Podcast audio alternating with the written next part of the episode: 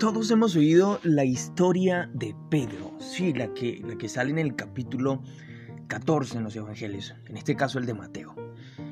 Habla de cuando Jesús los envió a la otra ribera y a medianoche se les apareció porque había una tormenta. La mayoría de ellos dicen, no, es un fantasma, no, no. Tenían muchísimo miedo, pero el maestro le dijo, no, tranquilos, tranquilos que yo soy, no teman. Pedro le dijo, eh, como ya sabemos, bueno, si, si es verdad que eres tú, permíteme que yo vaya sobre ti, que yo vaya a ti sobre las aguas. El Señor le dice, bueno, ven. Y él comienza a caminar. Dice el versículo 30 de este capítulo que, que cuando estaba caminando, al ver el fuerte viento, tuvo miedo y comenzó a hundirse. Y es que nosotros a veces tenemos esa, esa dualidad dentro nuestro que no nos permite caminar más allá en la bendición y en el propósito que tenemos de parte de Dios. Porque estamos viendo, estamos distraídos con, con otras cosas, con el viento contrario, con los problemas, las circunstancias, todo lo que está viniendo del exterior, que puede de una u otra manera nublarnos y darnos miedo. Resulta de que esa dualidad que tenemos como ser humano nos está saboteando. Nos está saboteando lo que estamos haciendo. Tienes que tener mucho cuidado con lo que está a tu alrededor e identificar si está saboteando tu proyecto, tu vida, tu propósito y tu futuro o no. La palabra dice que no podemos negar ni, ni ocultar, no podemos evitar, exactamente de la palabra, de que sobrevuelen sobre nuestra cabeza los pajaritos, las aves. Pero sí podemos evitar que hagan posadera en nosotros, que hagan nido en nosotros. Ese es el asunto. Hay cosas que van a pasar en tu vida y en mi vida y que están pasando y que no podemos evitarlas. Jamás podrás evitar cuando venga el temor. Jamás podrás evitar que toque a tu puerta la desesperación, la angustia.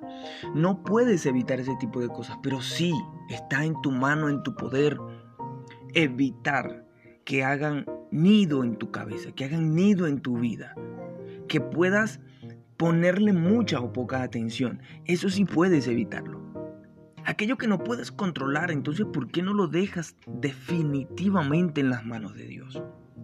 Pedro no podía controlar el viento, pero se detuvo a ponerle cuidado, tanto cuidado, que se llenó de miedo, se llenó de temor. Y digo que le puso mucho cuidado porque la palabra dice exactamente que viendo el fuerte viento, ¿quién se pone a ver el viento? Solo aquellos que están muy pendientes de qué pasa a su alrededor.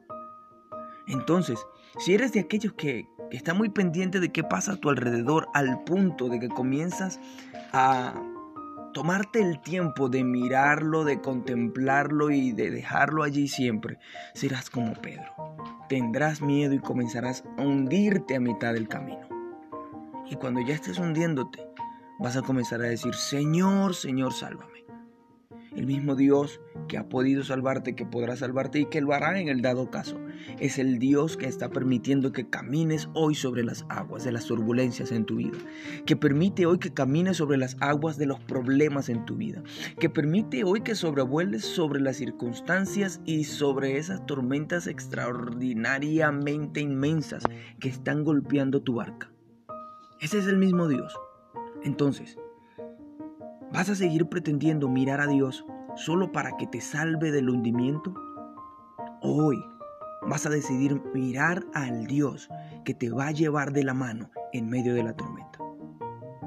Es únicamente tu decisión. Nadie puede decidirlo por ti ni escogerlo por ti. Hoy debes tomar esa decisión de no tener más esa dualidad en tu mente, sino de fijar un punto, trazar una meta, un objetivo un propósito de vida espiritual y llevarlo a feliz término, porque Dios te lleva de la mano mucho antes, mucho antes de que sople el fuerte viento. Él sabe que dependes de Él. Mi gente, gracias. Dios los bendiga. Hoy es un día espectacular. Será un día exitoso para ti, para tu familia y todo lo que emprendas. Yo soy Jordan Suárez y nos vemos mañana.